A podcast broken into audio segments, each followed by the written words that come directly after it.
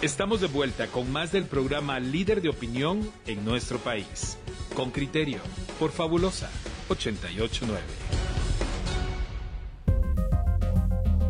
Coyuntura. Vamos a escuchar una nota de Henry Bean y qué nota estamos cubriendo ahora. Pues eh, tiene que ver con Beco, esa empresa propietaria de uno de los vehículos en donde Miguel Martínez, ex jefe de gobierno, eh, sale y huye de la manifestación del grupo de ciudadanos en Antigua Guatemala que lo espera a la salida de la iglesia La Merced. Lo arrinconan y le gritan eh, corrupto. Eh, ese carro y esa empresa ha dado mucho que hablar después de ese incidente el domingo. Escuchemos la nota de Henry Bean y luego conversaremos con una experta en procesos de compras y adquisición. El informe de Henry Bean, reportero con criterio.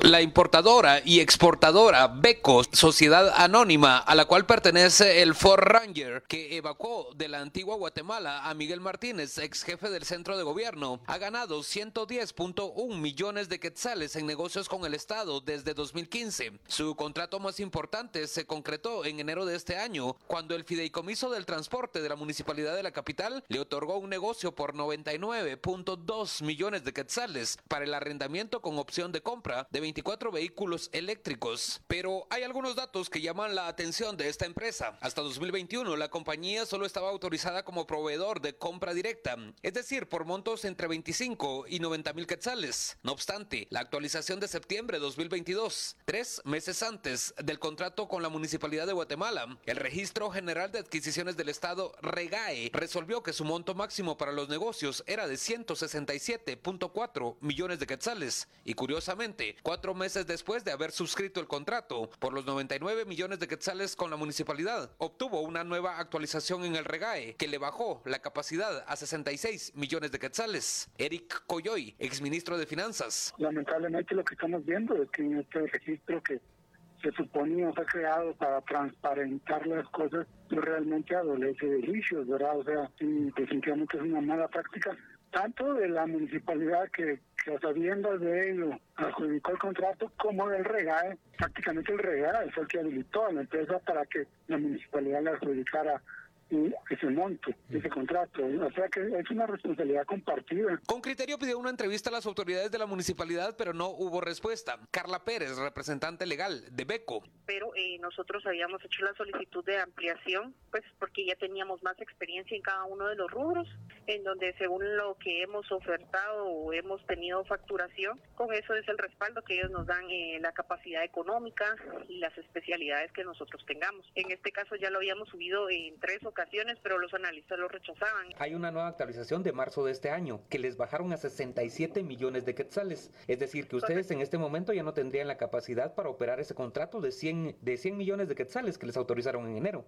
No, es que en este caso, por ejemplo, mm, como usted bien me decía, o sea, nos habían dado la actualización del RGA en octubre, después viene este proyecto, nos ya salió adjudicado como tal en la plataforma de Guatecompras hasta este año, o sea, hasta el 2023, y lo que hace cada uno de esos proyectos o lo que hace el REGA es que le define cuál es la capacidad económica que usted tiene conforme cada uno de sus proyectos, cuál es como el capital que tenemos para poder operar. Un consultor en temas de contrataciones con el Estado que declinó de identificarse dijo que esta es una mala práctica. Señala que las compañías inflan su inventario para mejorar su precalificado. Dice que presentan ante el REGAE una serie de maquinarias para aumentar su capacidad, pero al cotejar sus adquisiciones con los libros de la SAT no cuadran. El otro representante de Beco es Luis Ernesto Mejía Coronado, pero el nombre de los propietarios no los revela la representante. Su giro de negocios inició con la venta de vehículos nuevos y usados. El 9 de junio de 2020, el Ministerio de Salud le aprobó una licencia sanitaria para la distribución de productos afines. Otra actividad autorizada es la venta de productos químicos agropecuarios, plástico y caucho. Algunos negocios con el Estado son la venta de pantalones para agentes del sistema penitenciario, trajes antidisturbios a la Municipalidad de Santa Catarina Pinula, batas y zapatones al Ministerio de Salud, botas tácticas para investigadores de la PNC, zapatos industriales para la empresa portuaria nacional Santo Tomás de Castilla y 30 mil mascarillas para el organismo judicial en mayo de 2022 por 60 mil quetzales. ¿De quién era el carro que rescató al exdirector del Centro de Gobierno del Antiguo Guatemala?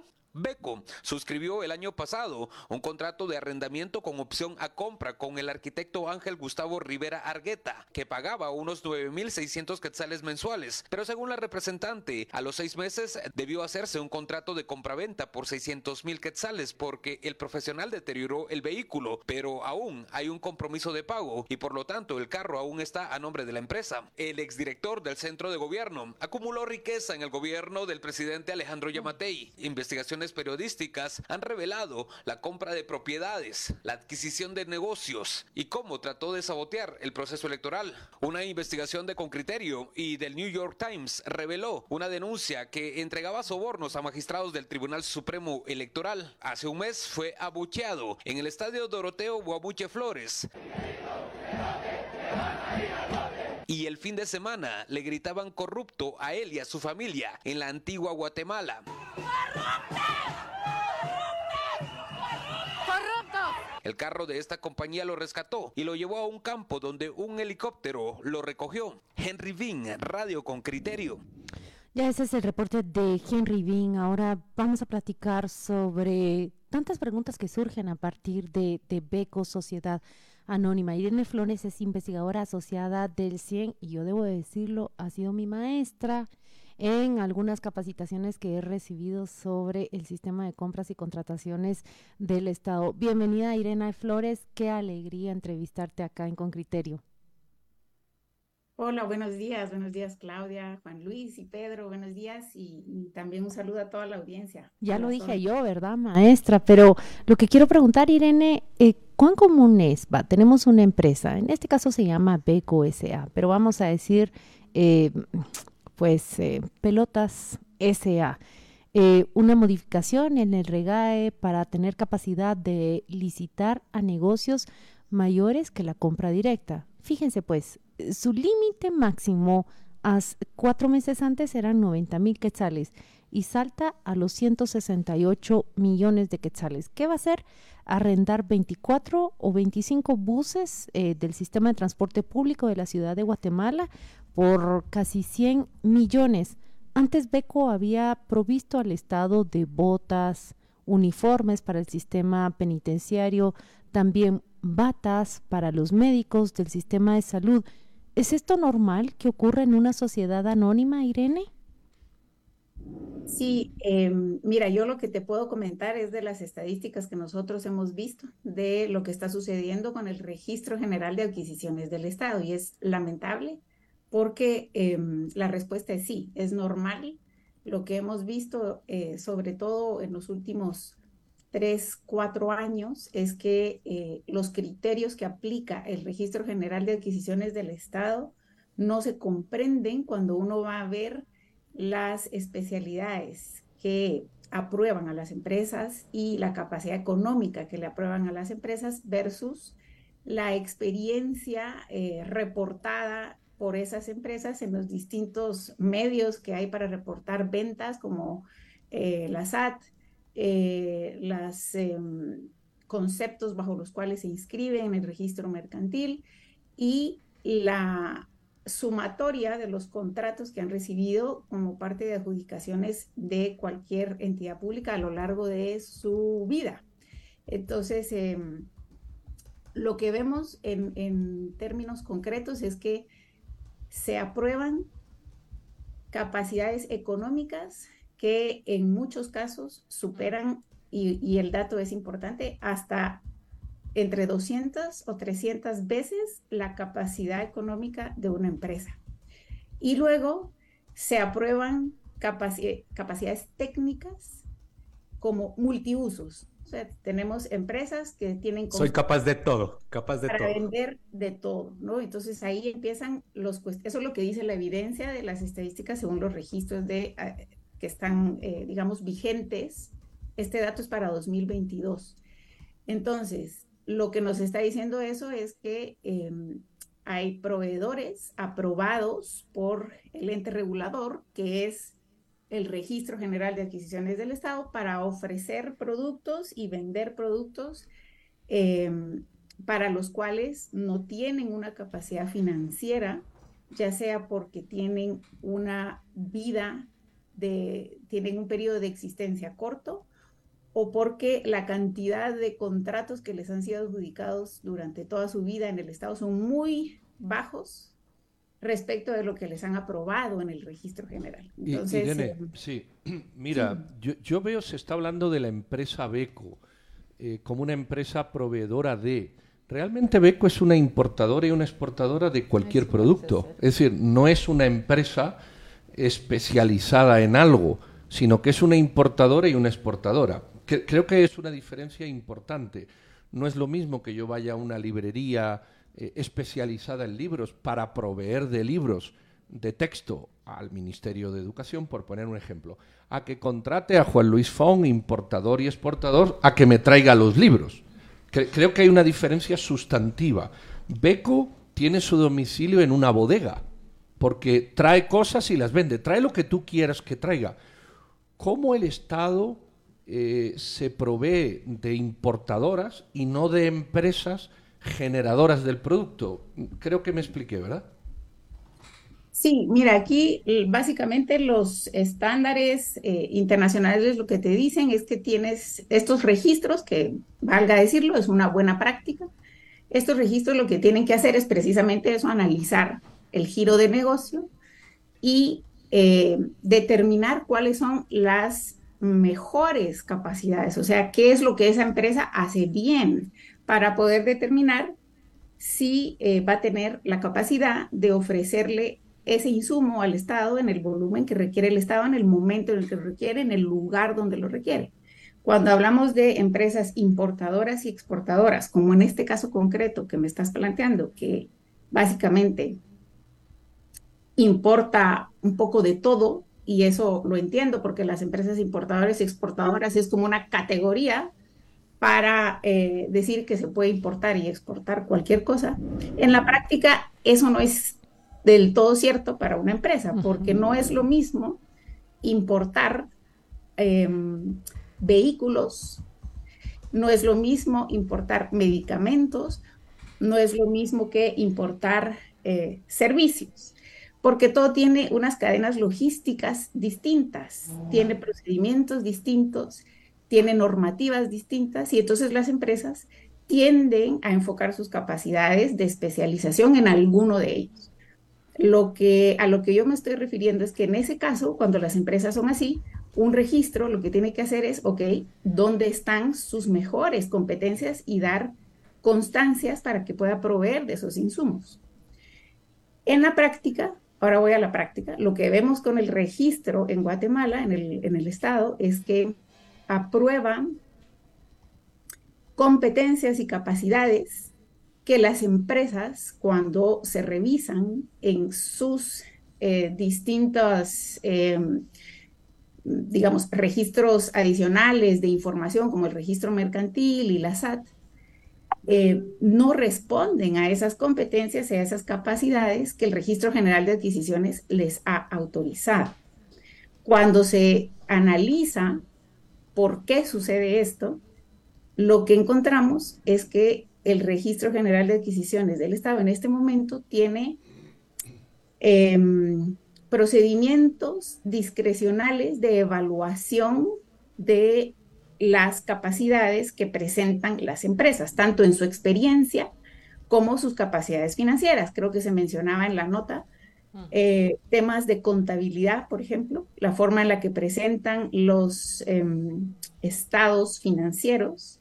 Realmente no hay procesos, eh, digamos, oficiales. Estandarizados. Criterios, eso, estandarizados de aplicación para comprender y analizar estados financieros. Y lo mismo cuando las empresas presentan su experiencia, presentan qué tipos de proyectos han trabajado, qué tipos de bienes, cuántos años, de dónde los importan. Toda esa información se, se analiza, en teoría, para dar la constancia de la capacidad. Lo que vemos en nuestro caso es que no hay criterios estandarizados. Sí, dime. Irene, ah, a ver, entiendo bien tu explicación, entiendo que lo que tú haces realmente es estudiar eh, datos, cifras, procedimientos y a partir de ahí me puedes decir, bueno, realmente el REGAE es confiable por tales y tales razones o, o, el REGAE en realidad no tiene procedimientos estandarizados, veo uso discrecional de criterios, que es lo que me estás diciendo en este momento, pero esto que te, que te voy a preguntar, pues sí, por supuesto que surge de la pura inferencia, en mi caso de la desconfianza gigantesca que, que me inspira que una empresa a la que se le han aplicado criterios discrecionales para que pueda pasar de vender 90 mil hasta 90 mil quetzales a 166 millones de quetzales de un día para el otro y que resulte importando 24 buses eléctricos para, para alquilarle a la municipalidad capitalina, que esa misma empresa sea la que le alquile por nueve mil y pico de quetzales mensuales un vehículo a una persona que se lo presta al joven que en estos momentos es el es, el hacedor de millonarios en, en el gobierno, pues es la pareja del presidente, es un señor que ahora se moviliza en, en helicóptero, cuya familia estrena dos, tres casas en un condominio caro. Eh, la verdad es que no nos brinda confianza a los guatemaltecos. Yo iba a decir, esta es una relación conspicua, pero es una relación notoriamente sospechosa. El Estado guatemalteco es objeto realmente de, de abuso en sus fondos y, y, vemos millonarios que se generan cada cuatro años en, en la administración pública. Y, y vemos un sistema de protección del Estado como este de la creación del REGAE, que realmente no está protegiendo al Estado. Vemos una Contraloría que es como un chiste por ahí y un Ministerio Público que notoriamente está aliado a la, a la corrupción. Eh, ¿tú, ¿Tú le ves posibilidades, dadas todas estas circunstancias, a una nueva administración de enderezar las cosas y de brindarnos confianza a los ciudadanos de, de que en el gobierno de Semilla no se van a crear otros Miguelitos? A ver, eh, aquí tocaste muchos temas estructurales de, eh, que están presentes en esta debilidad institucional que describiste muy bien. Lo que tenemos lamentablemente es, eh, yo voy a resaltar cuatro.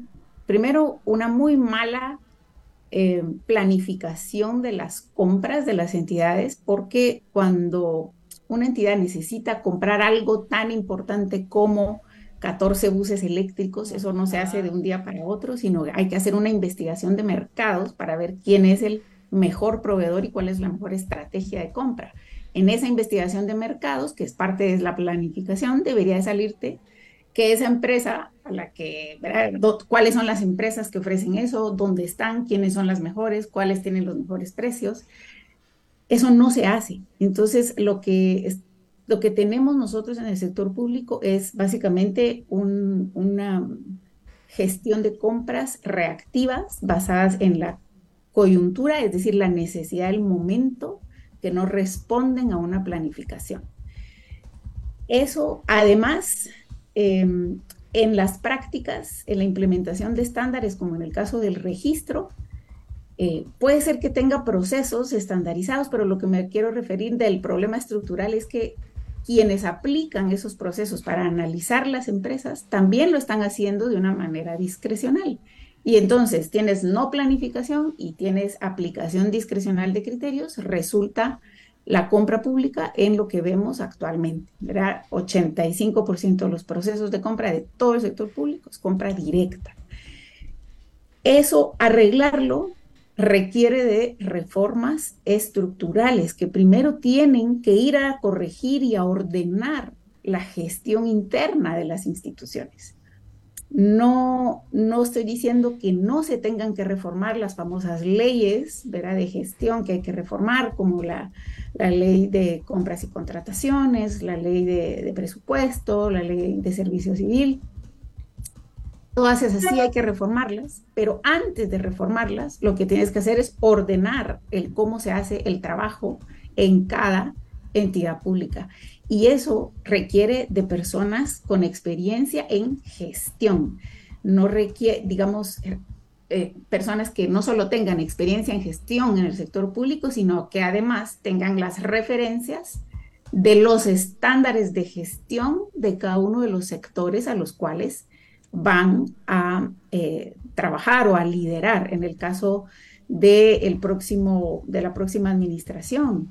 Deberían de estar en la búsqueda, o mi sugerencia, ¿no? Lo que yo pienso sería que deberían de estar en la búsqueda de gente que tenga no solo experiencia en el sector, sino que tenga mucha experiencia de gestión y además conozca los estándares de gestión de cada sector. No es lo mismo gestionar la provisión, producción y provisión de servicios de salud que gestionar la producción y provisión de carreteras. Son modelos de gestión distintas. Una vez ordenen eso, creo que la próxima administración estará en capacidad de sentar las bases para empezar a tener una gestión del gasto público un poco más efectiva.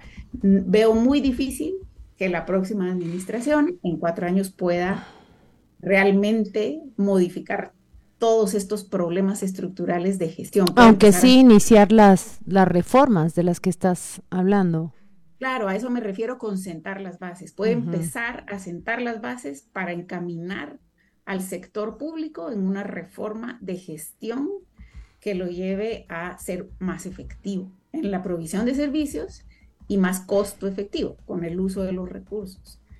Pues muchas gracias a Irene Flores por esta entrevista. Ella es investigadora asociada del CIEN, especialista en gestión pública y proyectos de inversión. Nos despedimos de ti, que tengas un buen martes, Irene. Gracias, gracias por el espacio. Saludos. a todos. Gracias, Irene. Muchos saludos.